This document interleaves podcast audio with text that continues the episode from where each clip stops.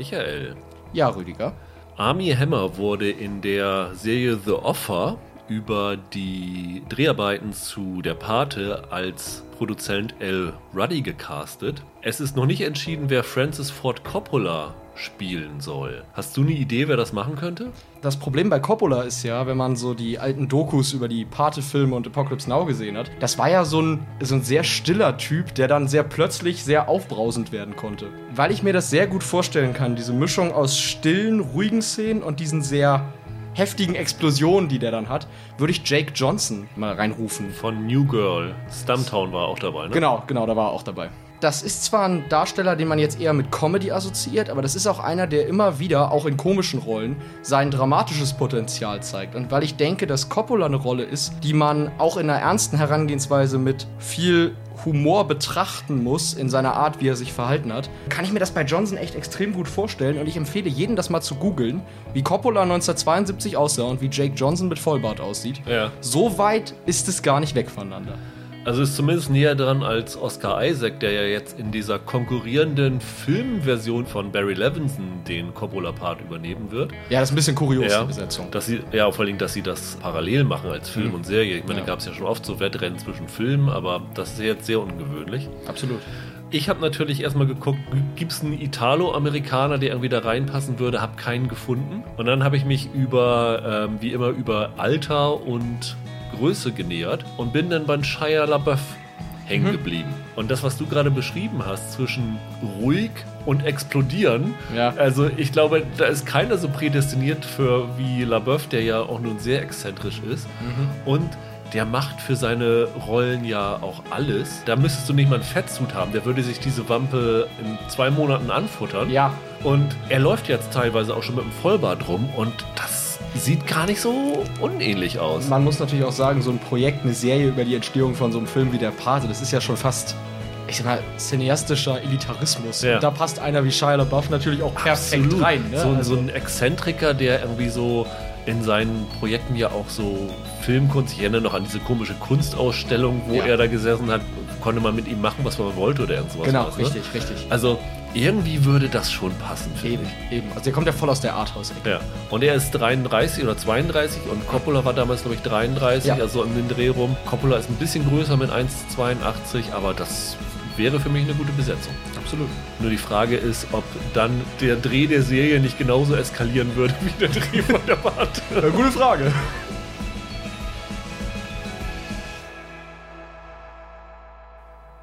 Hallo und herzlich willkommen zu einer neuen Ausgabe von Serienweise. Mein Name ist Rüdiger Meier und ich begrüße ganz herzlich Michael Hille. Hallo. Wir wollen heute mal wieder einen kleinen Rundumschlag machen, nachdem wir letzte Woche ja eine Sonderfolge hatten und äh, nächste Woche übrigens auch eine Sonderfolge machen. Da werden Michael und ich schon mal eine kleine Jahresrückblick-Folge Ja. aufnehmen, aber nicht die traditionelle ähm, Endfolge mit unseren Top Ten, ähm, sondern eine, wo wir so ein bisschen in lustigen, absurden und auch ernsten Kategorien auf das Jahr zurückblicken.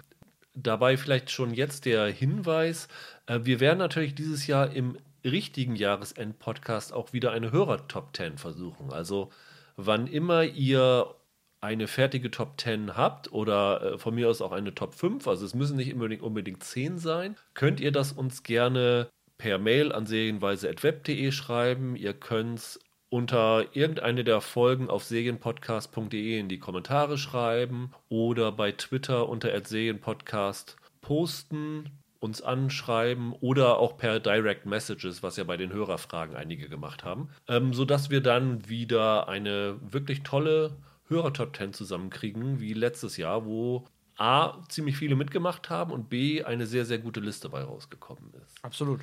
Auf unserem Twitter-Feed findet ihr übrigens auch seit 1. Dezember einen kleinen Adventskalender, wo jeden Tag ein Geheimtipp aus dem Jahr 2020 vorgestellt wird. Vielleicht ist da noch der eine oder andere Titel dabei, den ihr noch nicht kennt und den ihr vielleicht noch nachholen wollt vor dem Jahresende. Aber erst einmal wollen wir heute über vier neuere Serien reden. Nämlich in der Reihenfolge, wie wir darüber sprechen werden. Über Weihnachten die Netflix-Comedy mit Luke Mockridge. The Third Day mit Jude Law, die jetzt bei Sky auf Deutsch läuft. Im Original war sie ein bisschen schon länger da. Dann über die Serie Yellowstone, die bei AXN im Fernsehen läuft und bei dem AXN Amazon Prime Channel und bei den Mediatheken von ähm, Magenta und ich weiß gar nicht wo noch, also ein paar Mediatheken noch so in, wo AXN vertreten ist dabei zu sehen ist. Und als letztes wollen wir reden über The Undoing mit Hugh Grant und Nicole Kidman. Die haben wir ans Ende gepackt, weil wir ganz am Ende dieser Folge vielleicht noch so einen kleinen Spoilerteil einbauen werden, wo wir uns über die Auflösung davon unterhalten, sodass ihr, ähm, wenn ihr das noch nicht gesehen habt, da einfach dann abschalten könnt, ähm, ohne dass euch irgendwas entgeht. Aber beginnen wollen wir mit über Weihnachten. Ist seit 27. November schon bei Netflix verfügbar. Ist auch nur ein Dreiteiler. Alle drei Folgen sind so 45 bis 50 Minuten lang. Also im Grunde genommen ist es ein etwas längerer TV-Film, der in drei Teile aufgeteilt worden ist. Ne? So wie letztes ja. Jahr Zeit der Geheimnisse. Das war ja auch so ein, so ein Mini-Event ja. bei Netflix. Ich habe auch oft gelesen, dass es einfach als Dreiteiler bezeichnet wurde. Ich finde, das passt halt. Also so Serie ist das nur so, so gerade so. Also. Genau. Das ist eine Adaption des Romans Sieben Kilo in drei Tagen von Christian Pokerbeats Huber, die auch anfangs unter diesem Titel, Arbeitstitel geführt worden ist, mhm. dann den Titel Über Weihnachten bekommen hat. Und zwar über Weihnachten zusammengeschrieben, also im Sinne von über Weihnachten, also ja, im, im, im, britischen Über, wo sie immer schon Uber schreiben. Ja, ja. Ähm, also das gesteigerte Weihnachten. Und ja, es geht eigentlich relativ simpel um einen jungen Mann, der in Berlin wohnt, der als Musiker eigentlich gescheitert ist und zu Weihnachten nach Hause zu seinen Eltern zurückkehrt, in die Eifel, nach Monheim ist es, glaube ich, ne? Genau. Sieht super idyllisch aus. Also ich habe auch schon bei Twitter viele gesehen, die gesagt haben, sie wollen nach Monheim. Also als Tourismuswerbung ist das, glaube ich, sehr, sehr gelungen. Auch, auch außerhalb von Deutschland. Ist ja, ja ganz witzig. Die ja, Serie ja. ist ja auch außerhalb Deutschlands recht, recht überraschend erfolgreich irgendwie. Genau, und er kommt nach Weihnachten, äh, an Weihnachten nach Hause zurück, ist ein wenig niedergeschlagen, weil es das erste Weihnachten seit langer Zeit ohne seine Freundin Fine ist. Und äh, kaum ist er da angekommen, stellt sich raus, dass seine Ex-Freundin jetzt mit seinem Bruder zusammen ist. Oh nein. Oh nein. Äh, wodurch die ganze Situation dann ein wenig eskaliert. Viel mehr braucht man über die Handlung auch gar nicht sagen. Die Hauptrolle hat Luke Mockridge. Das ist seine erste Schauspielrolle, ne? Ich, ich glaube ja. Um ehrlich zu sein, zumindest die erste Serienrolle. Ich ja. weiß gar nicht, ob der nicht mal in. Äh, die, äh, es gibt ja immer diese Filme mit, wo, die, wo irgendwelche RTL-Komiker die Hauptrollen spielen, ob er da nicht mal irgendwo einen Gastauftritt hatte. Aber es müsste das erste Mal sein, dass er wirklich eine große fiktive Rolle spielt.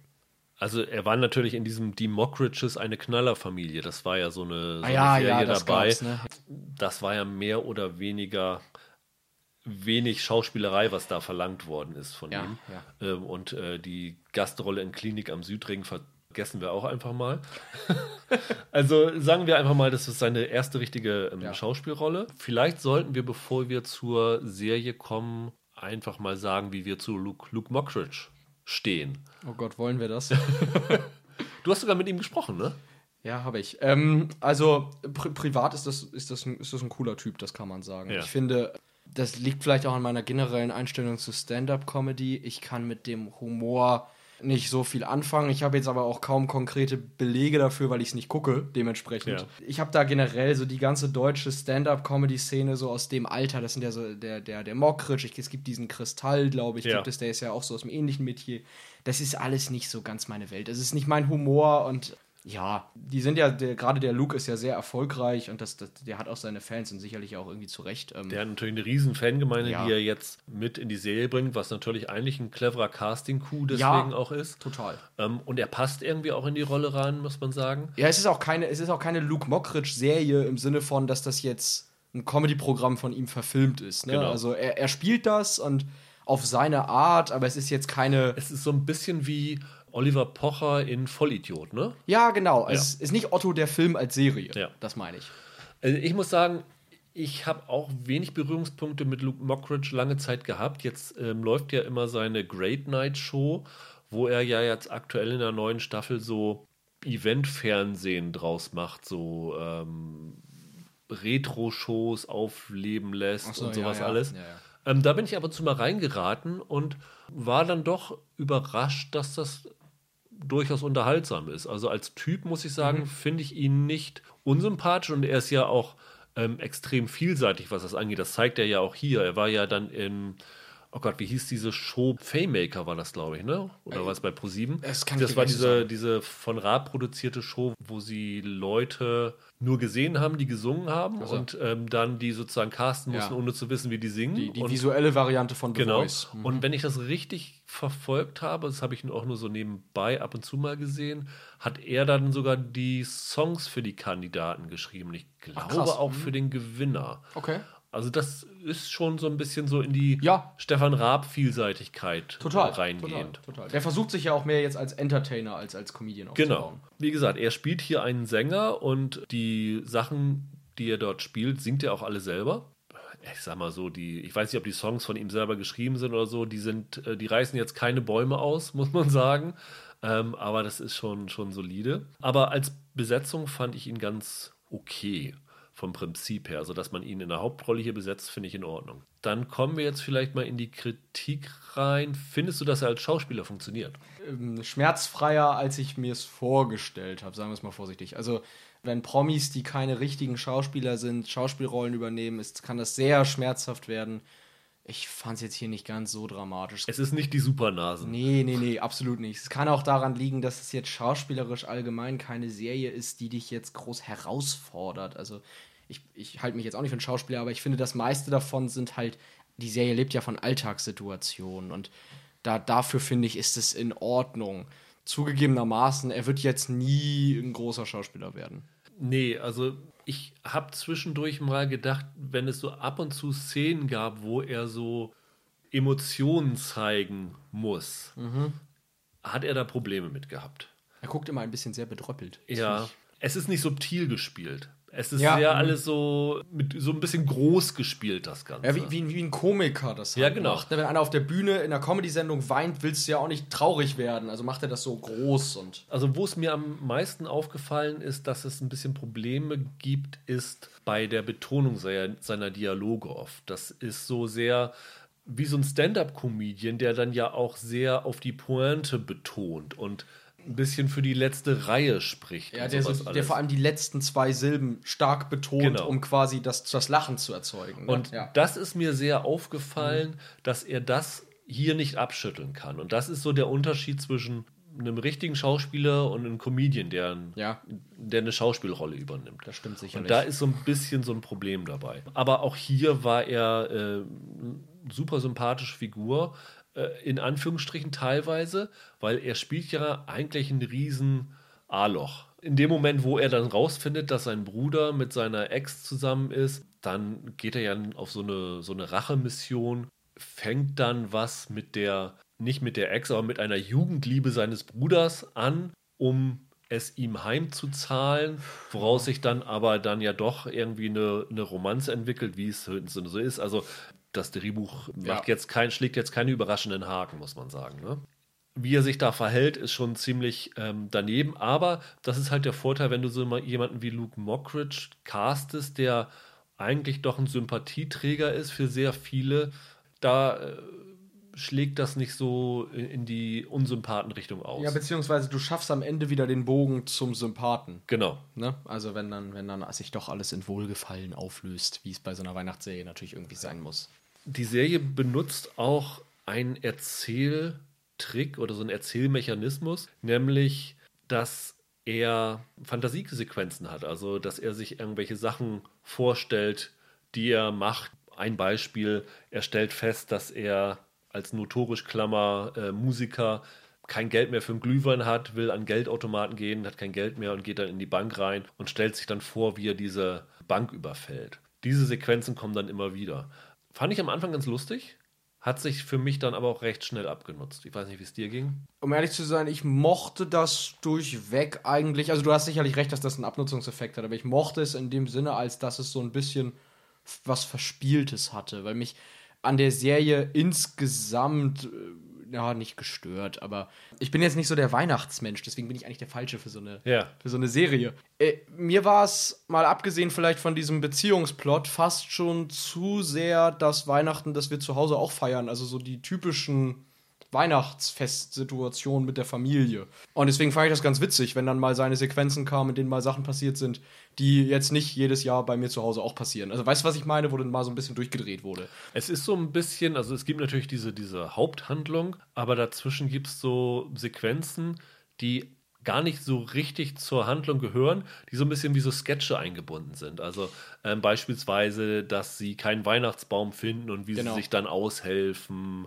und solche Sachen. Solche Szenen meine ich. Das ist schon ganz, äh, ganz charmant, fand ich. Das war, äh, hat, hat mich sehr gut unterhalten. Es gibt auch ein paar echt gute Gags, also in dieser Fantasiesequenz, wenn er diesen äh, Banküberfall plant und ähm, dann sagt er irgendwie, packt mir all euer Geld in eine, in eine Plastiktüte, gibst du mit. Und dann sagt der, der Kassierer, äh, Plastiktüten dürfen wir nicht mehr, EU-Verordnung. Ah ja. Da musste Ja, ich ja. sehr drüber lachen. Also, sie haben schon ganz, äh, ganz gute Gags. Ich habe die Buchvorlage nicht gesehen, ob das vielleicht von daher entnommen worden ist. Keine das Ahnung. Buch ist ja, glaube ich, sehr ähm, beliebt. Ja, ja, ja. Ist dir übrigens aufgefallen, diese Anspielung auf das Buch, das sie heim, ganz klammheimlich untergebracht haben?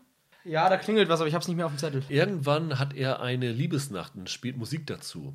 Äh, Auf dem Plattendings, das sich dreht, steht da drin sieben Songs in drei Dates. Stimmt. Und ich denke mal, das ist so, so ein bisschen so ein augenzwinkender Hinweis auf die, die Vorlage gewesen. Insgesamt, abgesehen davon, dass du kein Weihnachtsmensch bist, dadurch, dass es nicht besonders lang ist, hat es dich auch nicht gestört, das zu gucken? Nein, nein, nein, nein. Also, ähm, ich fand, ich finde auch ganz jetzt mal losgelöst von meinen persönlichen Gefühlen zum Weihnachtsfest, ich finde es passabel gespielt, ich finde es passabel geschrieben und auch ganz nett. Ich finde sogar, dass die Serie dieses Jahr eigentlich genau zur richtigen, zum richtigen Zeitpunkt kommt. Weil gerade jetzt, wo es zum Weihnachtsfest für viele Familien schwierig ist, tatsächlich zusammen zu feiern, Ja. ist es eigentlich ganz schön, eine Serie zu haben, in der, sage ich in Anführungszeichen, normales Weihnachtsfest, wo die Familie zusammenkommt und so gezeigt wird. Ich finde, es ist genau das richtige Jahr, um das jetzt zu veröffentlichen. In jedem anderen Jahr wäre es belangloser, sowas zu machen. Und dieses Jahr hat es ein bisschen was, ja, fast, fast, fast schon was Wehmütiges wahrscheinlich Ja, das, das stimmt, definitiv. Und deswegen, äh, ich kann gar nicht groß was Negatives über die Serie sagen. Ich bin nur jetzt vom Typ her nicht ganz der Richtige für das Programm. Das muss ich auch sagen. Ich muss auch sagen, was du sagst, kann ich voll nachvollziehen, weil ich erwische mich bei so ein paar Serien, die ich jetzt geguckt habe in der Zeit. Ähm, das sind so Wohlfühlserien und ich gucke im Moment wirklich echt äh, so diese ja, Eskapismus, wie man es schon so schön sagt, diese heile Welt-Serien. Das ist im Moment doch schon besser als äh, eine Dystopie zu sehen, wenn es eh alles äh, gerade ziemlich deprimierend ist. Und äh, da passt diese Serie auch absolut rein, obwohl es jetzt auch nicht absolut meine Lieblingsserie sein wird. Ja, ich, ich kann das halt total verstehen. Ich habe tatsächlich auch im, im Freundeskreis ein paar Leute, die auch schon gesagt haben, die dieses Jahr jetzt Weihnachten nicht mit den Großeltern oder so Ja. feiern, die aber gesagt haben, sie haben die Serie gesehen und gedacht, Mensch, das, das wieso kann es dieses Jahr jetzt nicht wieder so sein, wie es halt. Also Ja. das ist so ein bisschen das Ersatzweihnachten für einige. Und das, ich glaube, das ist auch der Grund, warum die so einen Erfolg auch außerhalb von Deutschland, warum auch da viele Zuschauer das gut finden. Ja. Weil es halt, es, es trifft gerade einen Nerv. Was ich hier noch ein bisschen kurz erwähnen würde, ist gerne die Nebendarsteller. Ja. Weil ich fand da ein paar richtig tolle dabei. Also die Ex-Freundin von der Luke Mockridge-Figur, die jetzt mit seinem Bruder zusammen ist, wird von Christina Dorego gespielt, die man aus Pastewka als Kim kennt. Ja, genau. Sehr sympathisch. Die, in die er sich verliebt, also die Jugendfreundin von seinem Bruder, wird gespielt von Zeynep Saleh, die ich großartig fand. War für mich mit das absolute Highlight der Serie. Und im Internet zum Star geworden ist äh, Carmen Maria Antoni, Ja. die Oma Hilde spielt. Das ist ja so eine sehr dankbare Rolle, weil ähm, sie sieht von außen aus wie so eine ältere Dame, so eine freundliche ältere Dame, aber lässt dann halt so Wörter fallen wie Pornhub und sowas alles. Also diese, dieses, diese Schere dazwischen, das ist natürlich schon oft gesehen und hat mich deswegen jetzt auch nicht so übermäßig begeistert, aber es kommt bei den Zuschauern halt gut an, ne? Ja, also wie gesagt, ich habe mich jetzt ja hier schon so ein bisschen als Weihnachtsmuffel geoutet und dafür ist, also dafür ist sie natürlich recht, recht witzig, weil die so ein bisschen gegen diese, ich sag mal, heile, heile Welt steht, die, die man ja immer so mit Weihnachten assoziiert.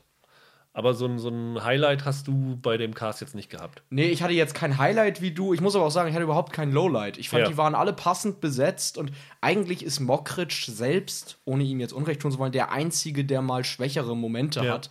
Aber das geht bei ihm halt noch gut weg, weil er das halt, er, er überspielt das halt trotzdem. Es ist, war alles in Ordnung aus der Sicht. Womit ich allerdings Probleme hatte, muss ich sagen, ist das Ende der Serie. Denn dieser Basti auf seinem Feldzug gegen seinen Bruder und seine Ex-Freundin hinterlässt ja ein ziemliches äh, Trümmerfeld und verletzt sehr, sehr, sehr viele Menschen. Also eigentlich alle, auf die er in dieser Serie trifft, glaube ich. Also da, da ähm, Ganz normales Ich glaube, die Oma, die verletzt er nicht, wenn ich mich nicht ganz täusche. Die kann nichts verletzen. Genau.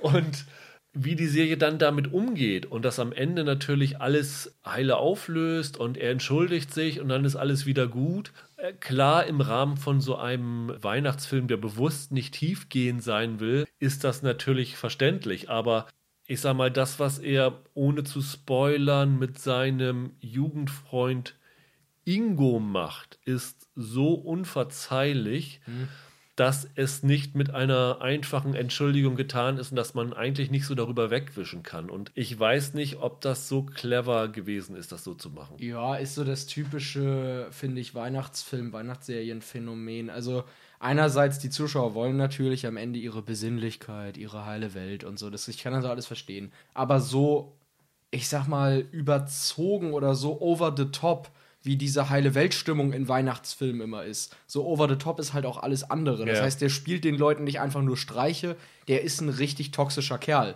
Ja. Und ja, also mich, ich habe mich tatsächlich in dem Sinne nicht dran gestoßen, weil ich das fast erwartet habe und weil es halt typisch ist für diese Stoffe zu übertreiben, aber ich weiß, was du meinst. Man kann sich daran stoßen, das Ja. stimmt.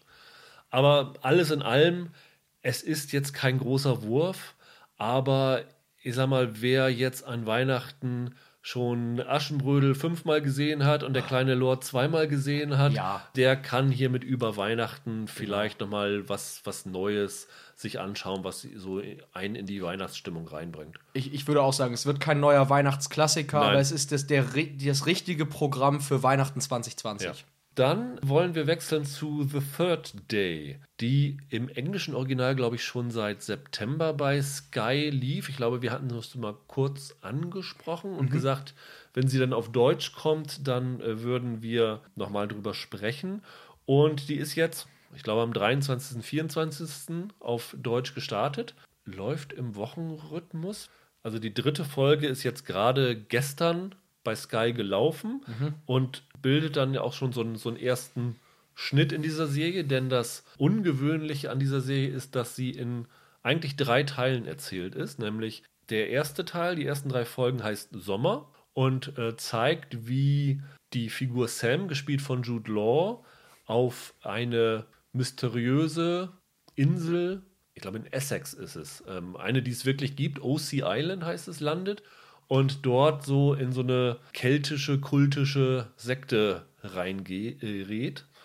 Und dann kam ein Teil Autumn, Herbst, der als Live-Theaterstück aufgeführt worden ist, den Sky nicht ausstrahlt, der auf der, ich meine, der Facebook-Seite von HBO zu sehen war. Und ich glaube, es ist immer noch zu sehen, wenn Ja. ich mich nicht ganz täusche. Ja, ja. Ne? Ähm, das sind zwei Videos. A, sechs Stunden. Ich glaube, das ist wahrscheinlich die Höchstgrenze, die Facebook für Live-Videos erlaubt. Das ist halt so eine immersive Theateraufführung. Punch Drunk heißt, glaube ich, die äh, Company.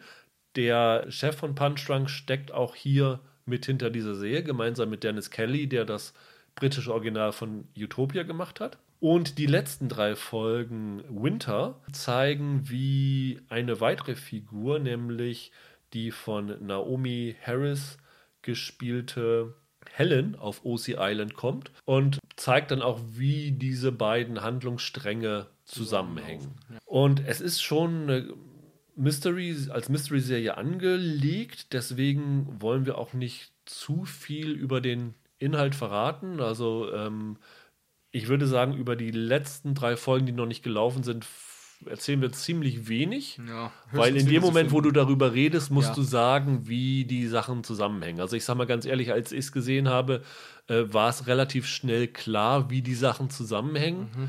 Ich fand es jetzt nicht so die Riesenüberraschung, aber trotzdem wollen wir irgendwie Ja, den nee, Spaß nicht Wir nehmen. können ja einfach sagen, wie wir es finden, Genau. ohne es jetzt näher auszuführen. Und ähm, ja, die ersten drei Folgen, vielleicht nur kurz zur Einordnung der Geschichte. Also ähm, Jude Law spielt einen Familienvater, der den Verlust seines Sohns zu verkraften hat. Ich weiß nicht, wie lange es her ist, aber es ist gerade ein Jahrestag und an diesem Jahrestag fahren sie immer an den Ort, wo er verschwunden ist, Ja. glaube ich, legen was zum Gedenken ab oder ist es. irgend sowas. Und während er da ist, ähm, sieht er plötzlich einen kleinen Jungen, dem er hinterherläuft. Genau. Dann trifft er auf einmal auf ein Mädchen, das, ja, man weiß es nicht genau, ob sie sich selber erhängen will oder jemand anders sie erhängt. Auf jeden Fall rettet er dieses Mädchen vor dem ähm, Erstickungstod. Und äh, dieses Mädchen kommt halt von diesem OC Island, wo er dann hinfährt und dann auf eine ja, ganz seltsame verschworene Gemeinschaft trifft.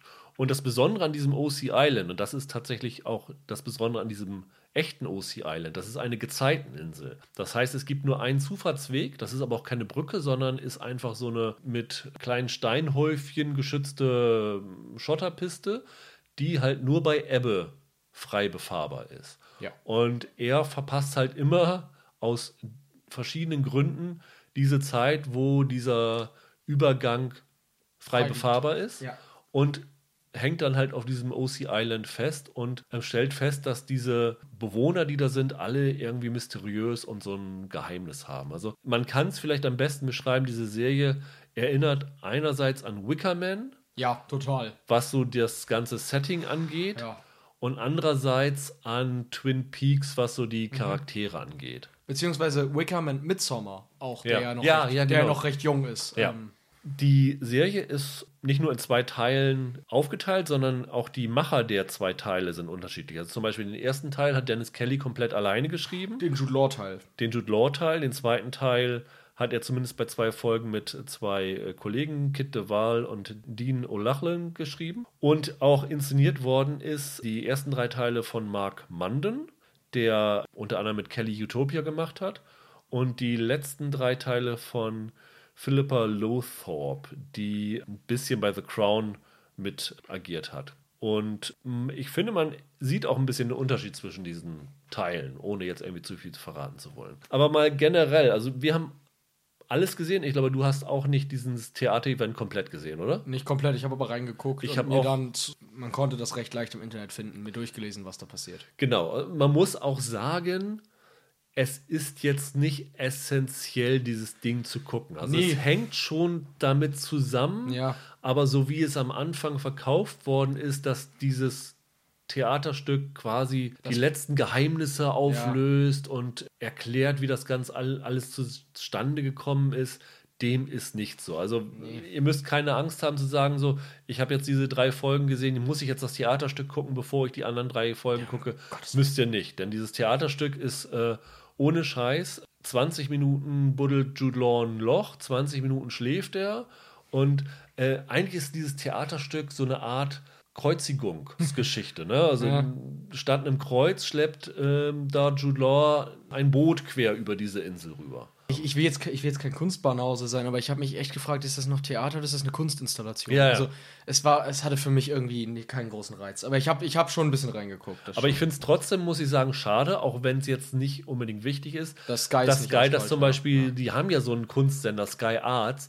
Warum Ja. kann ich das nicht auf Sky Arts zeigen, diesen zwölf ja, Stunden oder, oder so? ja, eben. Und dann halt mit einem Verweis, dass das halt da, also Ja. finde ich auch. Das, also wenn dann den ganzen Genau. Kram. Aber zu dem, was jetzt jeder sehen kann, ganz Ja. einfach bei Sky, diese sechs Folgen. Lass uns mal über den ersten Teil reden. Sommer. Wie hat er dir gefallen? War stark enttäuscht. Okay. Ähm, ich hatte mir da am Anfang viel von versprochen. Ich glaube, das erste Mal, dass ich von The Third Day gehört habe, war von dir. Wenn ich mich jetzt nicht ganz irre. Von mir oder von Roland im Vorschau-Podcast? Ja, kann auch sein, dass es Ro Roland, oder ich glaube, du hattest mir sogar schon vorher davon Ja. erzählt. Als ich davon gehört habe, dachte ich, es ist eigentlich eine ganz geile, innovative Sache, auch Ja. mit diesem Theaterstück. Das ist ein bisschen Erzählexperiment und das fand ich interessant. Ehrlich gesagt habe ich aber auch nicht geahnt, dass es so ein Theaterstück sein würde. Nee, nee, nee, nee, das konnte man ja auch nicht wissen. Aber es klang am Anfang eigentlich alles sehr gut. Und dann auch, dann gab es ja, dann gab es einen Trailer, dann war irgendwann klar, worum es in dem Jude Law-Teil gehen wird. Und dann dachte ich, oh, guck mal, ein bisschen Midsommar. Den Film fandst du gut, schau's mal rein. was ich Positives sagen kann, Jude Law ist fantastisch. Ja. Wie immer, muss man sagen. Also, das ist einer der, der besten Schauspieler der letzten Jahre. Und den fand ich stark. Richtig, richtig stark. Zum Rest, ich finde, die Geschichte hat einige echt abgedroschene Klischees. Und um ehrlich zu sein, war sie mir viel zu, ja, wie soll ich das sagen? Ich fand sie teilweise ein bisschen träge. Also ich fand, das war sehr, sehr düster, ohne dass es einen großen, einen großen Effekt auf mich hatte. Ich fand es einfach sehr, sehr dröge anzusehen. Ich muss sagen, ich habe da so eine Entwicklung bei dieser Serie durchgemacht. Okay. Ich habe angefangen und muss sagen, dass ich am Anfang sehr, sehr angetan war. Okay. Was vor allen Dingen in der Inszenierung begründet liegt, weil die Serie hat sehr, sehr ungewöhnliche Kameraeinstellungen. Also sie hat sehr viel aus so Froschperspektiven gefilmt und so durch so Gräser und so eine. Die haben es echt gut geschafft, so eine unheimliche Szenerie durch Bild- und Tonsprache aufzubauen. Und das hat mich wirklich, wirklich gefesselt. Also da wollte ich dabei sein. Ähm, dazu Jude Law, wie du schon gesagt hast, super. Es war am Anfang alles schön mysteriös. Also man hat sich wirklich gefragt, was geht auf diesem OC Island ab? Das ist ja alles seltsam. Da laufen dann so Figuren in so Stoffmasken rum, so irgendwelche überdimensionalen Köpfe und so. Man fragt sich, hat das jetzt wirklich nur mit diesem Musikfestival zu tun, das dort stattfindet. Ursprünglich war dieses Theaterstück auch gedacht, dass es dieses Musikfestival darstellen soll. Und dann kam ja Corona und sie konnten das nicht machen und haben es dann kurzerhand alles äh, umgeschrieben. Aber steckt da noch irgendwie mehr dahinter oder so? Und mit dem Finale der, des ersten Teils, mit der dritten Folge, hat es angefangen für mich irgendwann ein bisschen nervig zu werden. Also man hatte das Gefühl, die Serie führt irgendwie nicht wirklich wohin und ist irgendwann nur noch mysteriös um des mysteriös sein Willens. Und das fand ich ein bisschen schade. Ich bin nicht der große Fan von Twin Peaks gewesen, aber das Mysteriöse bei Twin Peaks hatte immer eine Bedeutung und war nicht nur so dazu da. Und irgendwann hatte ich hier bei The Third Day das Gefühl, dass es nur noch mysteriös sein wollte, ohne dass es einen wirklichen Grund dafür gibt. Ich glaube, dass sich die Zuschauer von The Third Day am Ende ein bisschen zwischen uns beiden da auch einpendeln werden. Weil was du jetzt an der Inszenierung lobst, hat bei mir den Wunsch aufkommen lassen, dass es subtiler inszeniert ist. Es Okay. war mir von vornherein zu stark auf verstörende Elemente getrimmt. Also gerade diese ständigen Froschperspektiven, die du erwähnt hast, haben bei mir eine sehr schnelle Abnutzungserscheinung gezeigt, weil ich halt irgendwann dachte, ja, ja, ist alles mysteriös, da sind gruselige Leute, die Insel ist total unheimlich, Jude Law hat ganz viel Angst. Weiter geht's. Also, was ist denn nun los? Ich muss auch sagen, vielleicht haben mich da sechs Staffeln Lost ein bisschen sehr abgehärtet, aber Ja. ich will schnell wissen, worum es geht. Dieses ständige, ja, ja, ist alles gruselig. Das, gerade wenn du nur drei Folgen Zeit hast, damit, damit kriegst du mich nicht. Ja, und dann dieser zweite Teil, der jetzt halt jetzt erst kommt bei uns, der war eine einzige Enttäuschung, weil für mich hat halt dieser Aufbau nicht funktioniert, dass man nicht weiß, wie diese Sachen miteinander zusammenhängen, hätte man gut benutzen können als Mysterium. Das wird sogar ähm, für jeden, der es nicht sofort schlussfolgert, am Ende der vierten Folge aufgelöst. Für das, was vorher daraus gemacht worden ist, fand ich das sehr, sehr unoriginell. Ja, ich hatte da auch so ein Negativ-Wow im Kopf. Ja. Also, als mir dann klar war, worum es geht, dachte ich so, oh, jawohl, das ist ja wow. Also genau so halt. Ich muss auch sagen, wo ich jetzt gerade Jude Law so gelobt habe, Naomi Harris war nicht wirklich gut in der Rolle. Ich fand Nee, sie wirklich nicht nee. gut. Ich bin, also ich mag Naomi Harris, ich bin kein Riesenfan, aber das ist eine gute Schauspielerin. Aber das war nicht ihr, ihr Part und das war auch nicht ihr Tag, als sie das gedreht hat. Das ist nicht, nicht gut. Und das Problem ist, hier wird wirklich die Serie Opfer ihrer eigenen Struktur. Die letzten drei Folgen eskaliert das Ganze einfach nur noch. Dieses Eskalieren, das hätte man nicht in drei Folgen erzählen müssen. Also da war eigentlich nicht mehr genug dafür da, um da einen Sechsteiler draus zu machen. Ja, und auch, auch hier, genau wie im ersten Teil, es ist mir zu brachial, zu wenig subtil. Auch ein Eskalieren eines Mystery-Plots kann man subtiler inszenieren Ja. und nicht so aufdringlich. Ich, also wie gesagt, für mich, das war nicht meine Serie, so gar nicht. Ähm, Leider, ich finde das Experiment total interessant. Ja. Gerade diese Verknüpfung mit der, also mit der grundsätzlichen Idee dieses Theaterstücks, auch wenn es jetzt unsere Hörer sich für, also nicht auf Sky sehen können. Aber ich finde diese Idee eigentlich gut. Ich finde auch, das kann durchaus wegweisend für andere Produktionen sein. So ein medienübergreifendes Erzählen. Ich finde das total spannend, aber es kommt bei Third Day einfach nicht viel bei rum. Man kann das Theaterstück auch einfach nicht gucken. Das ist an sich schon eine Enttäuschung. Ja. Und dann lohnt diese komplexe Struktur die Geschichte nicht. Das ist dann halt auch irgendwie schwach. Und die Serie hat ein großes Problem, was eigentlich alle oder fast alle Fantasy-Mystery-Serien haben. Ich glaube, ich habe das hier schon mal bei Stranger Things gesagt. Spätestens in der zweiten Staffel wäre ich aus diesem blöden Ort weggezogen. Ja, Und ja. hier ist es auch, sowohl Jude Law als auch Naomi Harris haben immer wieder die Chancen, von dieser Insel zu gehen. Und die Begründung, die Rechtfertigung, warum sie nicht gehen, die sind mir zu gewollt und nicht nachvollziehbar, teilweise. Ja, ja, absolut. Teilweise sind die Charakterentscheidungen, die vor allem, wir spoilern ja nicht, aber die vor allem Naomi Harris trifft, Ja. da fand ich einige Charakterentscheidungen mysteriöser als das eigentliche Mysterium der Serie. Und hinzu kommt, diese Figuren auf dieser Insel sind äh, auch teilweise in allen Folgen zu sehen. Also zum Beispiel Paddy Considine und Emily Watson spielen so einen Besitzer von einer Pension, ist das, glaube ich, ne? Ja, ja. Mr. und Mrs. Martin, die ich beide eigentlich immer super finde. Paddy Considine hier finde ich auch mit das Highlight der Serie. Aber zum Beispiel äh, Jude Law trifft in diesen ersten drei Folgen auf eine Figur namens Jess. Catherine Waterston spielt sie, die auch nicht von dieser Insel stammt. Man weiß nicht um nicht genau, wie sie da hingekommen ist, was ihr Beweggrund dafür ist, da, da zu sein. Und die ist auch in den Folgen 4 bis 6 dabei. Aber zwischen Folge 3 und 4 hat diese Figur einen so unglaublichen Wandel durchgemacht und du, du weißt nicht, wie das dazu gekommen ist. Ich glaube, selbst wenn du dieses Theaterstück siehst, weißt du nicht hundertprozentig, wie es dazu gekommen ist. Nee, nicht wirklich. Also wie gesagt, ich habe es mir durchgelesen. Ja. Nicht so richtig. Das finde ich dann ein Problem. Ist auch schade, weil Catherine Waterston, wie ich ja finde, eine stark unterschätzte Schauspielerin ist und man mit der echt, man der echt coole Rollen geben könnte. Aber sie, sie hat natürlich ein Problem, wenn das Skript ihr auch nicht so wirklich sagt, warum sie sich jetzt anders verhalten soll als Ja. vorher. Ne? Ich meine, was sollst du da als Schauspieler machen? Außer halt streng das machen, was auf dem Papier steht. Es bleibt ein bisschen flach dadurch, im Schauspiel auch. Ja, und ähm, die Naomi Harris-Figur, die kommt ja mit ihren zwei Töchtern auf diese, diese Insel und am Anfang wird ihr die Unterkunft äh, verwehrt. Auch da muss man sagen, die Serie in der ganzen Struktur wirft für mich zu viel mit Bibelmotiven um sich. Also äh, hier wird die Beherbergung verwehrt und diese ganze Kreuzigungsgeschichte mit Jude Law da und diese ganzen äh, keltischen Sachen, die da rein spielen und sowas alles. Oh, mir ist das also echt zu religiös geworden irgendwann. Du musst mehr Zack Snyder-Filme gucken, dann bist Ja. du für dein Leben lang abgeschreckt. Also so, so, so ganz so schlimm fand ich es nicht, aber es stimmt, es, es, es häuft sich schon auf eine recht deutliche Art und Weise. Aber dass sie dann auch so darauf besessen ist, auf dieser Insel um jeden Preis zu bleiben. Und ehrlich gesagt hat sich mir das auch nicht so hunderttausendprozentig erschlossen. Und auch die Begründung, warum sie dann am Ende da ist, wie es dann, äh, wie es dann geliefert wird. Da hab ich komplett das fand, Kopf das, das fand ich so schwach. Ja, das so war- das war dämlich. Unsinn. Das ist wirklich eine Serie, die an ihren eigenen Ambitionen gescheitert ist. Mhm. Total. Und ähm, ich sag mal, wer die, wer in den ersten ein, zwei Folgen schon wie du gar auch von der Inszenierung nicht gepackt ist, ja.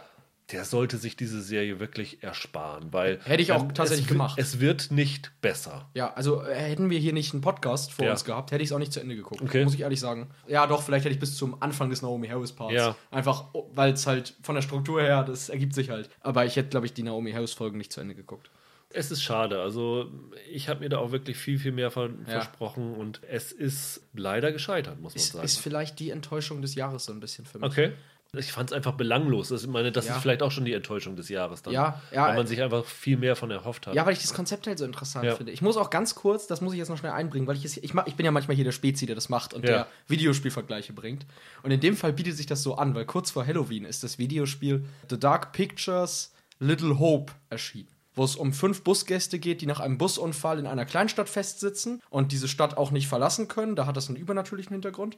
Und dort mit auch mit verschiedenen mysteriösen Figuren konfrontiert würden. Das geht dann auf Sa mehr so auf die Salem-Hexenrichtung. Und das hat erzählerisch erstaunliche Parallelen. Gerade die Jude Law-Figur ist fast eins zu eins in diesem Videospiel drin. Und ist auch durch dieses interaktive Erzählen, das musst du dir vorstellen wie einen interaktiven Film, wo du nur hin und wieder einen Knopf drückst, ob jemand links oder rechts gehen soll oder ein Geräusch untersuchen soll oder nicht, äh, viel besser erzählt und macht mit diesem mit diesem Mystery-Konzept viel, viel mehr als The, als the, the Third Day am Ende. Ja. Das Einzige, was ich sagen muss, ich habe von dieser Insel OC Island noch nie was vorher gehört gehabt. Und wenn ich irgendwann mal in der Ecke bin, würde ich mir das unbedingt sehr, sehr gerne anschauen. Ja. Weil es muss ziemlich cool aussehen, diese Straße dann äh, zu sehen, die dann bei Ebbe auf einmal auftaucht. So Ja. Zeitraffer-mäßig oder so. Genau wie über Weihnachten ist. So ein bisschen auch touristisch, ist Ja. ein ganz guter Gag, oder? Ja, wenn äh, in dieser Naomi Harris-Folge sie dann dahin fährt und das Ganze mit einer Drohne, glaube ich, gefilmt ist und du siehst dieses kleine, ich glaube blau ist es, Auto auf dieser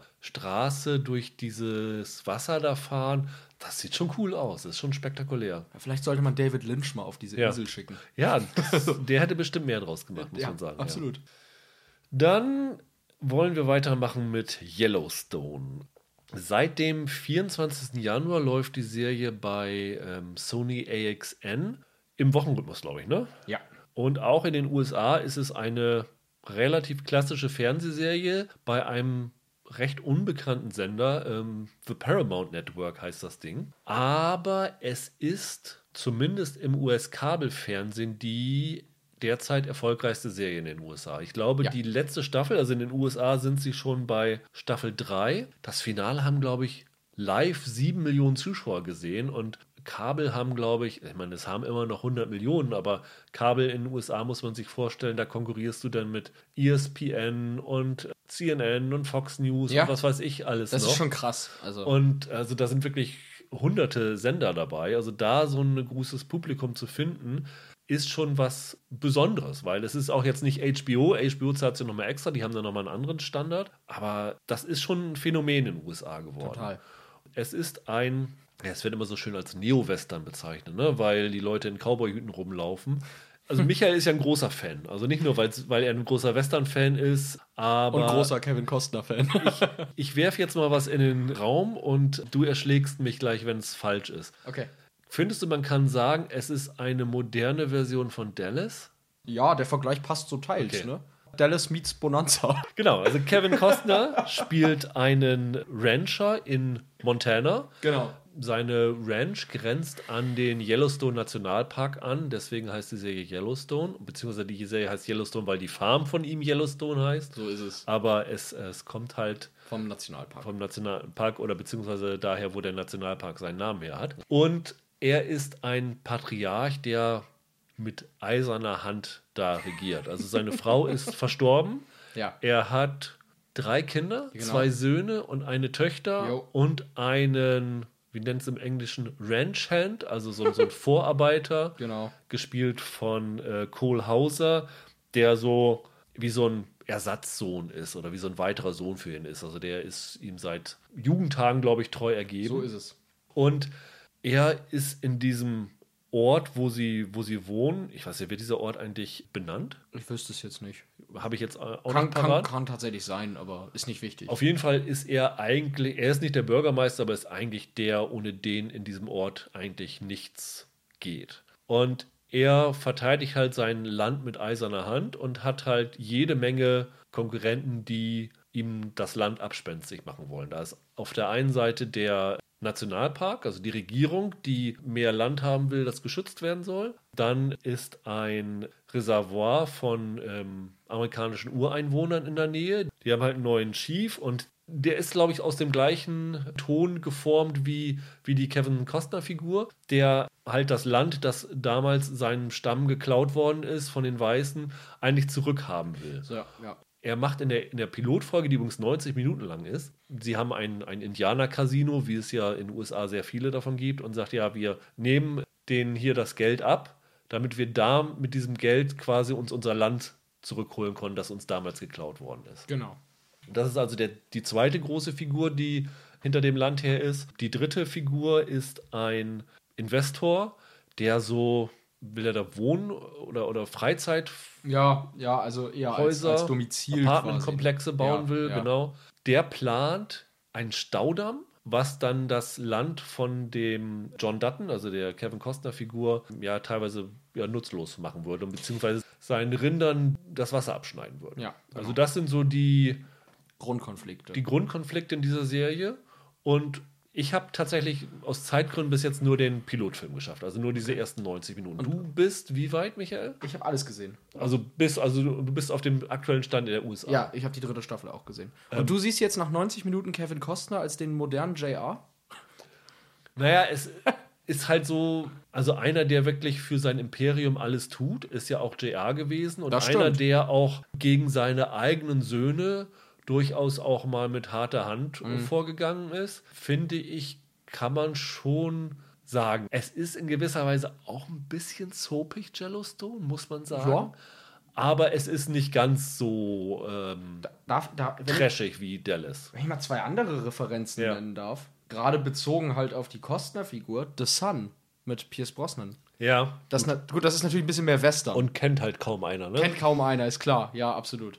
Und es gab ja auch mal diesen mit Daniel Day-Lewis, wie heißt der Film hier? There Will Be Blood. Ja. Der hat ja auch so eine, also eine, die Figur geht ja in eine ähnliche Richtung Ja. wie die Costner-Figur. Ist aber auch ein bisschen mehr Western, als es Yellowstone jetzt Ja. ist. Ja, also wie gesagt, ich, ich bin großer Fan von Yellowstone. Du hast eben gesagt, es ist ein Phänomen in den USA geworden, ist auch bei mir zu Hause so ein bisschen ein Phänomen, weil das bei mir genau das trifft, was ich äh, lustigerweise am Western-Genre so mag, obwohl es gar kein lupenreiner Western ist.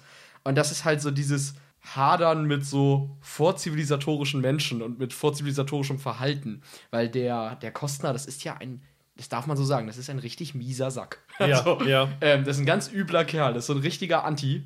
Ich finde das großartig. Das hat halt die, das hat dieses Familienzerwürfnis und diese, was du jetzt leicht soapigen Einschlag nennst, diese extrem dunkle Sprache, die es auch hat, wie er mit allen anderen um sich herum umgeht, wie destruktiv der Typ ist, das finde ich extrem faszinierend. Ähm, da bin ich auch voll gemacht für solche Geschichten. Also der Will Be Blood finde ich halt auch großartig. als jemand, der nur, wie gesagt, die ersten 90 Minuten gesehen hat. Die Folgen danach sind übrigens 45 Minuten. Also ist so, so das klassische Mhm. Ja, ja. Serienlänge. Total. Man hat so nach den 90 Minuten das Gefühl, das ist spannend. Das ist super besetzt. Es sieht Ja. echt klasse aus. Hinter dem Ganzen steckt äh, Taylor Sheridan, der ja auch ähm, Ja, zu dem komme ich gleich äh, auch. nominiert worden war für diesen, auch ein Neo-Western, ne? Hello or High Water. Genau, war bestes Drehbuch nominiert. Bestes Drehbuch, genau. Und Sicario hat er auch, glaube ich, Sicario geschrieben. hat er geschrieben, Wind River hat er Ja. inszeniert. Alles super, aber man fragt sich so nach den 90 Minuten, diese ganzen Konflikte, die da jetzt aufgebaut worden sind, ob sich das irgendwann nicht abnutzt als, als Thema sozusagen. Also da kannst du die Sorge einnehmen. Ja, durchaus. Ich finde sogar im Rückblick, ist jetzt bei mir ein bisschen her, aber der Pilot ist sehr Plot, Plot, Plot, Plot, Plot. Der ist sehr wenig charakterzentriert. Es ist wirklich viel Handlung, die in den ersten 90 Pi- äh, Minuten passiert. Danach hat die Serie auch mehr ruhige Charaktermomente. Ich finde, die erste Staffel ist da tatsächlich, ähm, haben auch viele damals gesagt, noch etwas unausgeglichen. Ja. Zwischen, wir haben extrem viel zu erzählen und gleichzeitig, äh, damit es zwischendurch mal ruhige Momente gibt, hier ein paar schöne Landschaftsaufnahmen. Das ist in der ersten Staffel noch ein bisschen dominant.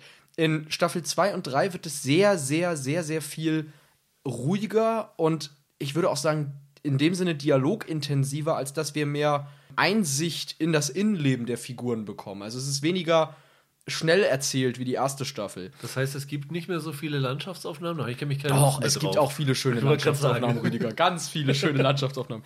Das ist aber auch nicht schwer, weil die Landschaft einfach so schön ist, da Ja. muss kein Kameramann sich groß Mühe geben, um da schöne Bilder zu machen mit. Nee, aber äh, ich würde fast sagen, was die erste Staffel in den Folgen, in, der, in den Folgen erzählt, das erzählen insgesamt Staffel 2 und 3 an Menge. Also die sind sehr viel langsamer und ruhiger und gehen deshalb diesem augenscheinlichen Problem, dass die Konflikte irgendwann sich entweder abnutzen oder unglaubwürdig werden, weil sie keine Konklusion finden, ein bisschen aus dem Weg. Es muss jetzt in Staffel 4 und 5 langsam eine kleine Neuausrichtung passieren und das Ende der dritten Staffel steuert auch stark darauf zu, dass die Serie sich ein Es bisschen sind auch nicht so viele Folgen, muss man nochmal eben Nee, dazu nee, sagen. nee, es sind äh, zehn Folgen pro Ja, Staffel. genau, richtig. Beziehungsweise in der ersten sind es neun plus der Pilotfilm, also Ja, von der reinen Lauflänge her auch 10, Ja, ja. 45 Minuten. Es ist echt herausragend besetzt. Also ich glaube, Absolut. Kostner hatte eigentlich mal gesagt, er hat keine Lust auf Fernsehen, wollte das nie machen. Und ich meine, sie haben ihn noch ein bisschen gefoppt, weil sie ihm gesagt haben, das soll eigentlich nur eine Miniserie werden, oder? Ja, ja, ja, ist richtig, genau. Und Beziehungsweise Sheridan hat, soll ja sogar gesagt haben, dass er ursprünglich nur einen Film plant. Aber Ja. dass sich das aus dem Skript total ergibt, da ein bisschen mehr Zeit zu haben. Und jetzt hängt er da drin. Jetzt hängt er da drin, aber ja, es ist so ein bisschen, wenn du aktuelle Interviews mit Kostner dazu liest, da ist er so ein bisschen, kommt so der innere Zwiespalt. Eigentlich will er das nicht, aber irgendwie ist ihm die Rolle dann doch Ja. ans Herz gewachsen. Und ich glaube, wenn ich das in einem Interview richtig in Erinnerung habe, sagt er, dass der Taylor Sheridan immer bittet, ihm zu sagen, was für, seinen, für seine Figur jetzt so Neues anliegt. Und ich glaube, der sagt ihm das nie oder so. Ich muss dazu aber auch sagen, ich bin, habe ich ja eben schon angetönt, ganz großer Kevin Costner-Fan. Ich habe, als ich mich so angefangen habe, für Filmgeschichte zu interessieren, habe ich mal irgendwann diesen Die Untouchables gesehen, diesen Al Ja, ja, Capone-Film mit herausragend, ja. Sean Connery und Robert De Niro. Und äh, habe bei Kevin Costner gedacht, wow, das ist, also das fand ich großartig, wie er das spielt. Und auch der mit dem Wolf tanzt und so natürlich. Und ich finde, Yellowstone ist eine seiner besten Rollen und er ist teilweise unglaublich herausragend in dieser Rolle. Ich finde, das ist schauspielerisch eigentlich fast schon seine, seine Prime-Zeit jetzt in Yellowstone. Eigentlich hat Kevin Costner zwei Rollen, die er immer drauf hat. Das ist einmal der Cowboy Ja. und einmal der Baseballspieler. Das sind so seine beiden Filme, die er immer wieder gedreht hat. Richtig. Also neben, neben Timothy Oliphant steht, glaube ich, keinem anderen US-Schauspieler ein Cowboy-Hut besser Ja. als, als Ja, Costner. ja, das stimmt. Aber auch so die ähm, Nebenfiguren, also Cole Hauser, den man ja eigentlich nur so aus B-Action-Filmen kennt, den fand ich ziemlich klasse in ist- dieser groß. ersten Folge zumindest. Der hat dann ja so eine On-Off-Sex-Beziehung mit der Tochter von Costner, die von Kelly Riley gespielt wird. Die auch klasse ist. Dann Wes Bentley spielt einen Sohn, der das Ganze eher so auf der politischen Anwaltsebene das Anliegen verteidigt, während äh, Kostner und die anderen Söhne mit Pferd und Knarre durch die Gegend ziehen. Wobei der jüngste Sohn hat sich entfremdet von ihm und lebt mit seiner Frau, die Ureinwohnerin ist, im Reservoir und ist dann natürlich so diese zwiegespaltene Figur, Ja. die zwischen den Welten steht. Also es sind schon viele Stereotypen dabei, muss man Total, sagen. ja, ja. Aber die sind dann gut eingesetzt. Ja, ich finde, wenn man über Yellowstone spricht, muss man ein bisschen über den, über den Taylor Sheridan was sagen. Ja. Ähm, und ich finde, das ist einer der interessantesten Autoren, die zurzeit in den USA schreiben. Und ich muss sagen, wenn wir über Filme reden würden, dann würde ich fast sagen, der Hell or High Water ist definitiv unter den zehn besten Filmen der letzten zehn Jahre für mich, ich, den ich gesehen habe. Das ist ein, ein absolut großartiger Film. Und ich finde den als Autor total interessant, weil er ähm, oft, deswegen werden diese Filme ja als Neo-Western allesamt bezeichnet, auch wenn mal keine Cowboy-Hüte zu sehen sind, weil er gängige Stereotypen von gerade amerikanischen Genres nimmt und sie in einen, ich sag mal, in einen, äh, man sagt ja, postmodernen Kontext setzt. Also sie über das hinaus entwickeln lässt oder sogar ins Gegenteil von dem verkehrt, wofür sie eigentlich stehen. Ne, der Cowboy ist ja so das Sinnbild für amerikanischen Entdeckergeist und so weiter. Und das ist hier natürlich ein mieses A-Loch, Ja. gespielt von Kostner, der sein Land um keinen Preis hergeben will, während er früher in den Western halt neues Land erschlossen hat. Und das macht die Serie ja eigentlich konsequent mit jeder Figur. Du hast den Chief erwähnt, der von diesem Gil, Gil Birmingham, Gil Birmingham, ja, ja. der auch einen Polizisten übrigens in Hell or High Water gespielt hat, den Partner von Jeff Bridges. Ja. Und der auch, ich sag mal, die, die am Anfang aufgebaut ist wie die typische, in Anführungszeichen, Indianerrolle in alten Westernfilmen, der sich dann aber als eine komplett andere Figur entpuppt. In vielen alten US-Western waren die Indianer ja die Bösen, sag ich mal, die dann einfach wieder niedergeschossen werden durften. Und er ist hier ja sozusagen auch der Antagonist zu Kostner, aber äh, eigentlich eine starke Figur und keine schwache, wilde Figur, sondern eine, die sich zivilisierter verhält als Kostner gegenüber seinen Mitmenschen. Eher vor allen Dingen eine Figur, die halt nicht mit Tomahawk und Kopfschmuck. Ähm, Genau. Auch wenn das, der Witz ist ja, in der ersten Folge, wenn er seinen ersten Auftritt hat, als Chief Thomas Rainwater heißt Ja. er hier, ähm, wenn die Gouverneurin da ist, dann setzt er diesen Kopfschmuck aus und wird von seinen äh, Angestellten da so umtütelt in so einer zeremoniellen Art. Genau. Und äh, die Serie spielt ja bewusst damit, so am Anfang diesen, dieses Klischee zu einzuführen Ja, genau. und dann zu brechen, indem halt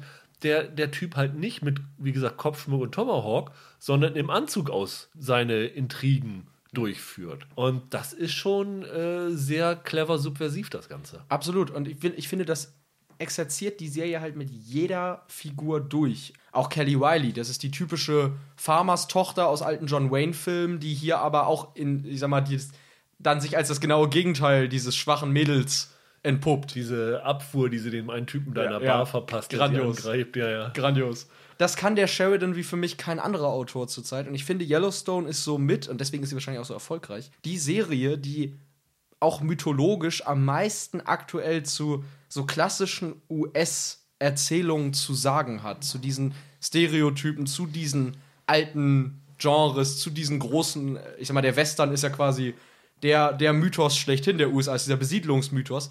Und dazu hat Yellowstone so viel interessantes Zeug zu sagen, dass ich, ich finde es aus äh, Drehbuchsicht, gerade ab Staffel 2, herausragend. In jeder Hinsicht.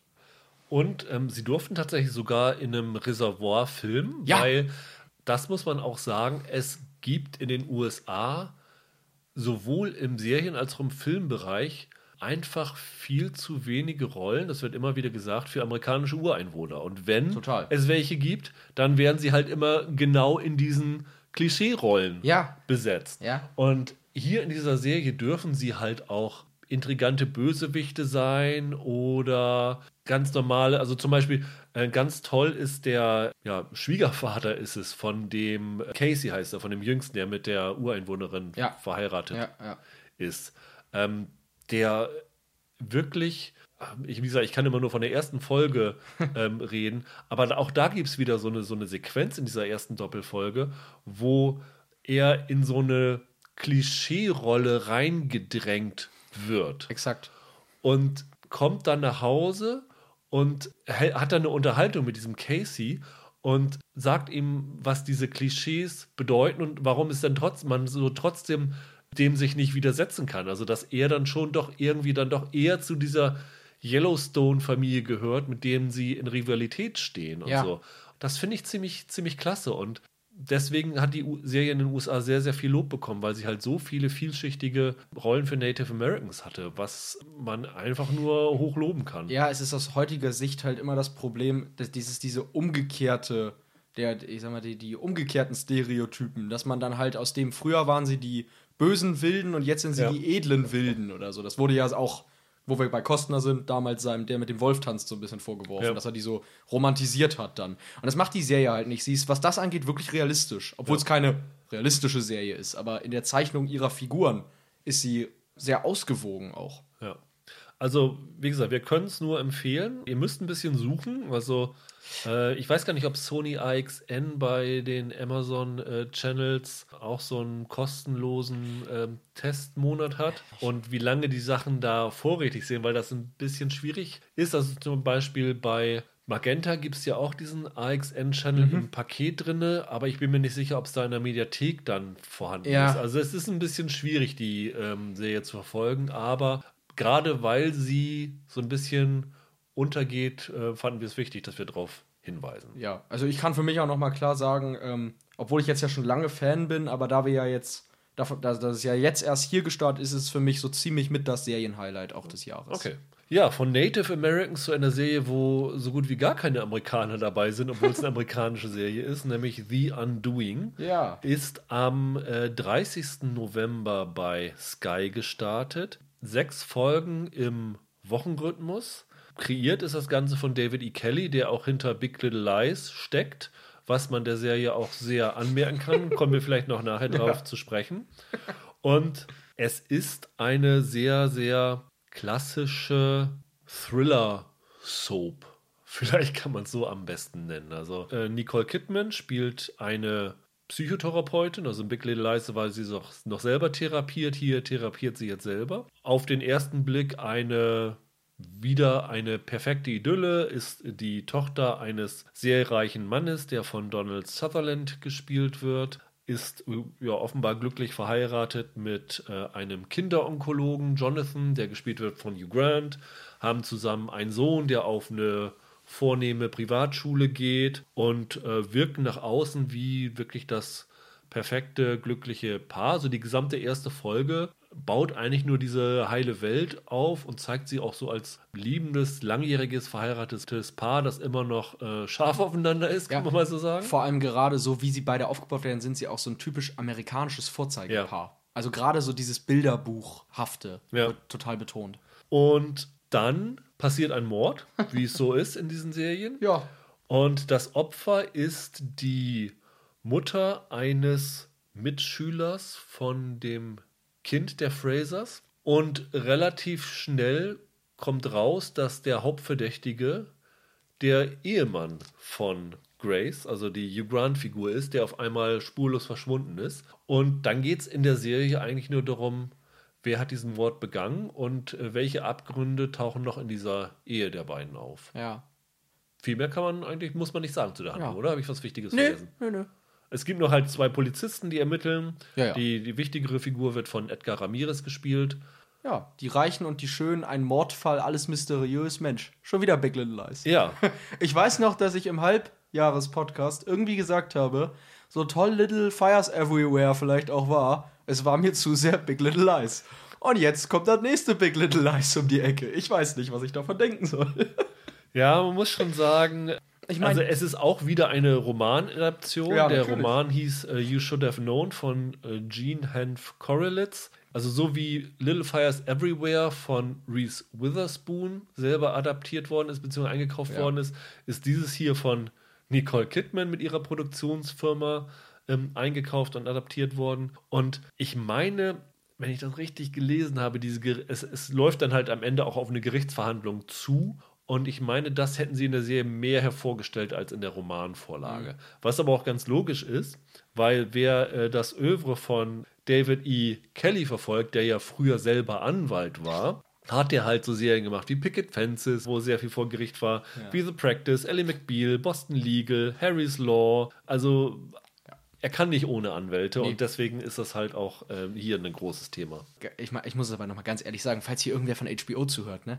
Ja, ich habe mal in irgendeinem Podcast gesagt, die erste Staffel, ich fand die super von Big Little Lies, war eine meiner Lieblingsserien und ich möchte gerne mehr davon. Ich meinte aber nicht, dass ich tatsächlich die Serie alle halbe Jahr nochmal möchte. so war das nicht gemeint. Bitte, bitte ändert diesen Kurs. Das, ich habe mich wirklich ein bisschen, bisschen veralbert gefühlt. Ich meine, ähm, Reese Witherspoon hat ja in Little Fires Everywhere die Reese Witherspoon-Rolle aus Big Little Lies gespielt. Ja. Und jetzt wiederholt Nicole Kidman ihre, ihre Big Little Lies Rolle in The Undoing. Was? was? Warum? Ich, ich verstehe es nicht. Ja, na, so, so ein bisschen, also die, die Serie ist schon etwas anders angelegt. Also die Witherspoon-Rolle war wirklich fast eins zu eins das gleiche. Ja, da ist es noch schon so, ein bisschen ähm, anders. Wenn ich deine Bemerkung richtig deute, hat die Serie dir gar nicht gefallen?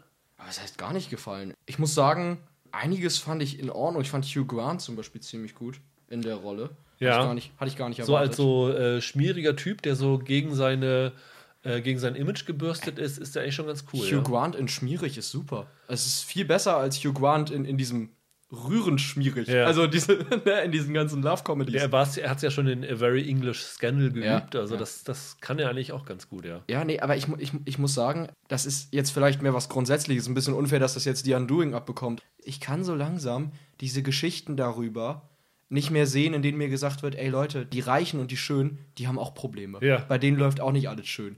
Das kann ich nicht mehr sehen. Das, das nervt mich langsam. Ja, ist mir schon klar, aber ne, da kommt ja nicht viel bei rum am Ende bei die Undoing. Wieder mal. Ich muss sagen, ich habe die Serie angefangen. Also, wir müssen sagen, wir haben beide alle sechs Ja, Folgen schon ja, ja, gesehen ja, ja. und fand den Aufbau der Geschichte ziemlich spannend.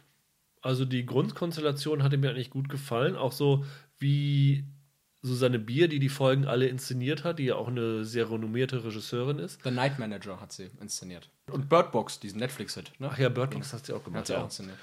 Jedenfalls äh, fand ich das irgendwie ganz cool, erstmal in diese Welt ähm, einzutauchen. Aber dann ab der dritten Folge, glaube ich, fand ich es ein bisschen komisch, weil ist ja kein Spoiler, wie gesagt, Hugh Grant gerät unter Verdacht. Ja, ja. genau. Und erstmal bricht natürlich für die Nicole Kidman-Figur eine ganze Welt zusammen. Habe ich hier, habe ich jetzt hier jahrelang eine, eine Lüge gelebt und äh, ist natürlich entsetzt, dass der Mann sie betrogen hat, weil es kommt auch raus, dass der eine Affäre mit dem Opfer hatte, weswegen er halt überhaupt unter Mordverdacht geraten ist. Und bis dahin alles okay, aber dann kommt so eine Wendung, dass sie auf einmal ihm dann doch Glauben schenkt und beginnt sozusagen sich auf seine Seite zu schlagen und die Verteidigung einzugehen. Und natürlich kann man sagen, ja, die beiden lieben sich und so und hier und hot. Aber ich fand es ein bisschen komisch, muss ich sagen. Also das, das konnte ich nicht ganz nachvollziehen. Und dann hatte ich aber auch genau das gleiche Problem wie du mit dem Ganzen. Nämlich, die Serie konzentriert sich sehr darauf zu zeigen, was passiert, wenn jemand unter Mordverdacht gerät äh, mit dieser Familie. Was löst das da aus? Wie zerreißt es diese Familie? Das ist ja alles schön und gut. Ja. Aber in dieser Serie gibt es halt auch andere Opfer. Die Ermordete hat einen Ehemann, der zurückgeblieben ist mit einem kleinen Baby und halt diesen, ich glaube, zehnjährigen Sohn noch, der dieses, äh, der die tote Frau, die auch böse zugerichtet worden ist, gefunden hat. Und die Serie ignoriert diese beiden Figuren fast komplett. Ja. Und man fragt sich, okay, es ist ja schön und gut, wenn ihr zeigt, wenn ihr zeigen wollt, sozusagen, was sind die Folgen, die menschlichen Folgen von so einem Verbrechen. Aber dann muss ich auch zeigen, was sind die menschlichen Folgen für diese Opfer. Also es wird immer gezeigt, der, der arme Sohn von Nicole Kidman, was ihm an der Schule dann, dann so ähm, passiert und wie das ist für ihn mit so einem Vater, der unter Mordverdacht gerät und die arme Nicole Kidman-Figur. Aber der Sohn, der die Mutter tot gefunden hat, der spielt fast überhaupt keine Rolle. Und der Ehemann wird nur so als, ist das ein mexikanischstämmiger? So als, ja. als aufbrausender Latino dann immer gezeigt, so in so Klischees. Und das hat mich irgendwann richtig gestört. Ja, ich, muss dazu auch sagen, da ich ja hier als Big Little Lies Fan bekannt ist, die Serie spielt ja auch ausschließlich in diesem wohlhabenden Kreis, in Monterey hieß das doch. Genau, Monterey ne? Peninsula. Und bei der Serie hatte das einen deutlich stärker satirischen Ton.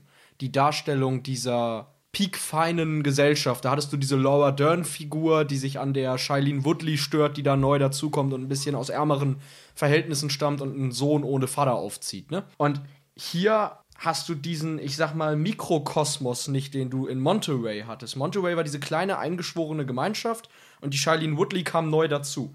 Und hier jetzt bei The Undoing gibt es eigentlich keinen äußeren Grund, sich so auf Ni nur auf Nicole Kidman und die Hugh Grant-Rolle quasi zu versteifen. Ja, wie gesagt, es war mir da am Ende zu viel dieses Gehabe von wegen, weil das ist ja eine Wohlstandsfamilie, diese Kidman-Familie, das ist ja eine Wohlstandsfamilie. Ähm, und mir war es zu sehr dieses, denen geht's auch schlecht Getue, das ich immer total ätzend finde, Ja. weil niemand behauptet ja was anderes. So, das, das stört mich echt massiv. Und dann, da habe ich mich überhaupt nicht mit anfreunden können. Und dann kommt noch dazu, dass die Serie ja mit diesem Mystery spielt, ähnlich wie halt Big Little Lies, was jetzt genau, wie das jetzt mit dem Mord sich genau auflösen wird. Und das Finale von The Undoing ist eine Lehrstunde darin, wie man Erwartungen konsequent enttäuschen kann. Ja, guck mal, da sind wir anderer Meinung. Okay. Bevor wir dazu kommen, weil das ist, glaube ich, dann der Spoiler-Teil, Ja. würde ich tatsächlich sagen, das Problem von The Undoing ist, dass es sich auf die falsche Sache konzentriert. Also Big Little Lies hatte ja auch diese Klammer mit dem Mord, der passiert ist und du weißt nicht, wer ist, da wusstest du ja noch nicht mal, wer ist ermordet worden. Genau, und auch nicht, wer es hat's war. Mhm. Und das hatte ich damals schon gesagt, war für mich der Schwachpunkt von Big Little Lies, weil Mhm. Big Little Lies halt funktioniert, weil es halt diese, wie du sagst, Wohlstandsgesellschaft dekonstruiert hat Ja, und genau. so diese Risse da aufgezeigt hat. Und genau. es hat funktioniert, weil es sich komplett auf diese Figuren konzentriert hat und was da passiert ist. Also ganz besonders diese Kidman-Figur und die Handlung mit ihrem Ehemann, der von Alexander Skarsgård gespielt worden ist. Hier hast du die gleichen Spielsteine sozusagen, aber die Serie konzentriert sich mehr auf den Kriminalfall als auf die Figuren. Und deswegen funktioniert sie auch nicht so gut wie Big Little Lies in der ersten Staffel. Big Little Lies war ein Drama mit Krimi-Elementen und das hier ist ein Krimi mit Drama-Elementen. Kann man so sagen. Und das ist eigentlich dann die schlechtere Konstruktion. Dann würde ich sagen, kommen wir nochmal auf das Ende zu sprechen. Also wenn ihr die letzte Folge, die sechste von The Undoing noch nicht gesehen habt, dann äh, könnt ihr an dieser Stelle abschalten. Oder wenn ihr The Undoing gar nicht sehen wollt, könnt ihr jetzt natürlich auch gerne noch äh, zuhören und dann könnt ihr so tun, als ob ihr das Finale gesehen habt. ähm, also du sagtest eben schon, Michael, du warst enttäuscht von der Auflösung. Ja. Aber gar nicht mal auf Story-Ebene. Ja. Ist ein bisschen schwierig drüber zu reden. Also, gar, äh, ich war gar nicht mal darüber enttäuscht, Wer der Täter ist. wer der Täter ist. Ja. Das war gar nicht mein Problem, sondern dass das mit der Story nichts anstellt. Ich habe die ganze Zeit gehofft, dass da ein, jetzt klinge ich so altbacken, dass da ein tieferer Sinn in der Geschichte steckt. Etwas, das mehr ist als nur die Geschichte, die sie erzählen, weil dass irgendeine Aussage in dieser Serie steckt. Die habe ich am Ende nicht gefunden. Es war für mich am Ende dann, von der, vom Ende her gedacht, war es für mich ein Krimi. Und Ja. nicht mehr als ein Krimi. Und ich habe die ganze Zeit gehofft, dass Undoing da am Ende noch mit irgendetwas aufwarten kann, dass diese ganze Geschichte thematisch wenigstens zu etwas Interessantem werden lässt. Und das ist am Ende nicht passiert. Es war dann nur ein Krimi mit einer okay spielenden Nicole Kidman und einem ganz guten Hugh Grant. Ich war von dieser letzten Folge so auch da wieder zwiegespalten. Okay. Wenn du so die Kommentare bei so IMDb und so liest zu der letzten Folge, dann sind viele davon enttäuscht, wer der Täter gewesen ist. Und ich fand das aber ziemlich gut eigentlich, wie sie das gemacht haben, weil die Serie die Erwartungen unterwandert. Und die Leute sind durch Serien und Filme auf ein gewisses Handeln vorkonditioniert. Also Ja, ich sag mal, ich sag mal mein, mein Lieblingsbeispiel für sowas ist ähm, der Film Night Moves mit Christopher Lambert und Arthur Braus. Dieser, dieser Schachfilm. Wo auch du die ganze Zeit denkst, ich glaube, Lambert gerät da unter, ist da der Mordverdächtige. Und man denkt, ja, wer war es, wer war es, wer war es? Und dann wird in den letzten 15 Minuten eine Figur aus dem Hut gezaubert, die vorher fast überhaupt keine Rolle gespielt hatte. Nur um halt, um so einen Mega-Twist einzubauen. Und durch solche Filme, man, man geht da rein und sagt, oh, jetzt, jetzt kommt irgendwie hier diese große Wendung. Was der also, das, ist. das muss nicht mal org- organisch sein, sondern wen stellen sie jetzt vor und wie rechtfertigen sie jetzt in der Erzählweise, dass es glaubhaft wird, dass derjenige das war. So ein bisschen so Fernsehgucken von Reddit. Ja. Mit Theorien machen, ja. Genau. Und dass die Serie dieser Versuchung widersteht und das nicht macht, fand ich eigentlich ganz gut. Und wie dann in dieser Gerichtsverhandlung der Spieß umgedreht wird und Nicole Kidman ihre Zeugenaussage das macht, da muss ich sagen, ich habe damit nicht gerechnet, mich hat es überrascht und ich fand es im Nachhinein extrem clever. Und dann kommt ja aber nach dieser Gerichtsverhandlung noch ein fast halbstündiger Epilog, wo das Ende richtig vorgekaut wird. Das heißt, wo du nochmal in Flashbacks siehst, wie diese Tat durchgeführt worden ist und das Ganze. Und das fand ich ziemlich schlecht. Also das hat mich richtig geärgert und dann noch diese, diese Szene mit der, mit der Flucht am Ende äh, im Auto. Ganz, ganz schlimm. Also diese letzte halbe Stunde, die hätten sie für mich in die Tonne schmeißen können. Du hast schon recht, dass es Erwartungen unterwandert. Oh, ich will jetzt niemandem Big Little Lies verderben. Ich finde aber die Auflösung, wer da dann am Ende der Tote oder die Tote war und wer da am Ende gemordet hat bei Big Little Lies, war auch damals jetzt kein unglaublicher Plot-Twist, sondern wahrscheinlich genau die Figur, mit der so gut wie alle gerechnet haben. Und das ergab bei Big Little Lies auch Sinn, weil dieser, dieses Krimi-Ding ja auch nur so eine Art Aufhänger war. Damit habe ich bei Undoing prinzipiell jetzt gar keine Probleme. Aber mir geht es halt wirklich darum, diese Geschichte handelt ja primär nicht von Hugh Grant, sondern von Nicole Kidman. Das ist die zentrale Figur der Serie. Und Big Little Lies, haben wir vorhin gesagt, hatte ein Oberthema, Wohlstandsverwahrlosung. Ich finde auch Little Fires Everywhere kann man so eine Art narratives Oberthema attestieren. Bei The Undoing sehe ich das nicht so wirklich. Ich sehe nicht, was ich aus dieser Geschichte mir groß ziehen kann. Es geht vielleicht ein bisschen um, ja, vielleicht so ein bisschen um, um die Korrumpiertheit auch diese, dieser Liebe zwischen Grant und Kidman. Aber auch da, finde ich, kommt am Ende nichts bei rum jetzt durch diese Auflösung. Also ich finde halt, wenn du ein Drama als Krimi erzählst, dann muss die Auflösung des Krimis in irgendeiner Form etwas mit den Figuren anstellen. Und das sehe ich hier nicht im zufriedenstellenden Maße. Nee, die Figurenzeichnung ist ohnehin ein Riesenproblem hier. Also Ja, ganz schlimm finde ich es bei dem Opfer. Also die haben wir noch gar nicht ähm, erwähnt. Eleanor. Elena, die gespielt wird von Matilda de Angelis, die dann halt auch in diesem Nachklapp-Ding immer mehr so zu, zu so einer femme fatale wird. Und es wird überhaupt nicht deren Motivation gezeigt, in dieses Leben von der Nicole Kidman einzudringen. Ja. Die ist dann einfach da und am Anfang der Serie denkst du, die macht sich an, an Kidman dran und die hätten, würden dann irgendwann eine Beziehung zusammen äh, beginnen und das würde das Unheil auslösen oder irgend sowas. Aber es wird halt überhaupt nicht gesagt, also du hast ja auch schon gesagt, die Motivation wird dir nicht klar. Es wird Nee. bei dieser Figur überhaupt nicht klar, was treibt sie überhaupt in, an, in dieses Leben dieser Familie einzudringen, so auf die Art, wie sie das tut. Mhm. Ja. Und dann in diesem Nachklapp zu zeigen, dass sie dann ja dieses eifersüchtige Ding ist und dass das, man kann fast schon sagen, die einzige Möglichkeit von Hugh Grant gewesen ist, sie loszuwerden, äh, fand, ich, fand ich sehr, sehr fragwürdig. Also das hat mich dann echt enttäuscht. Also ich sag mal, wenn die letzte halbe Stunde nicht gewesen wäre, wäre und es, es hätte mit dieser Gerichtsverhandlung geendet, dann hätte ich die Serie mit einem, zumindest mit einem besseren Gefühl verlassen, als äh, ich es jetzt tue. Ja, kann ich wie gesagt nachvollziehen. Also ähm, für mich war der Fokus halt trotzdem immer auf dem Dramateil, obwohl es sich mehr als Krim natürlich mehr als Krimiserie erzählt ist als die beiden Vergleichsserien. Und ich finde halt für ein Drama ist da figürlich einfach zu wenig los. Da müssen nicht nur die Motivationen besser ausgearbeitet sein, da müssen die Charaktere generell besser geschrieben werden. Ich fand einige Dialoge gerade dann vor Gericht, jetzt vielleicht nicht in der letzten Folge, aber so allgemein doch etwas hölzern. Ich hatte öfter so Momente, wo ich dachte, so spricht niemand. So sprechen echte Menschen nicht miteinander. Ja. Das hatte ich vor allem halt, die, die Kidman-Figur haut manchmal so Sätze raus. Kennst du den Film Marriage Story? Habe ich nicht gesehen, Okay. nee, aber ich Der, der, der, der, der hat so einen ähnlichen Stil. Ich habe ich hab da immer das Problem, dass ich halt denke, ja, das klingt schön und es schreibt sich auch schön, aber niemand redet so. Ja. Und das weiß ich nicht, das reißt mich doch arg raus. Also ich bin, ich bin sehr unzufrieden mit dieser Serie, weil sie einerseits mir eigentlich nur noch mal kl klar gezeigt hat, was, die, was das große Vorbild so viel besser gemacht hat. Und weil sie gleichzeitig nur als Abklatsch davon nicht funktioniert. Und deswegen, ich weiß nicht so richtig, was mit der mach machen soll, quasi. Ja. Ich weiß nicht, wie ich sie einordnen Ja. kann für mich. Ja, also ich würde schon sagen, es gibt zumindest eine glaubwürdige Figur, die auch am besten gespielt ist. Das ist die von Donald Sutherland, der, der Vater. Das war eigentlich so die, die beste Figur. Ja.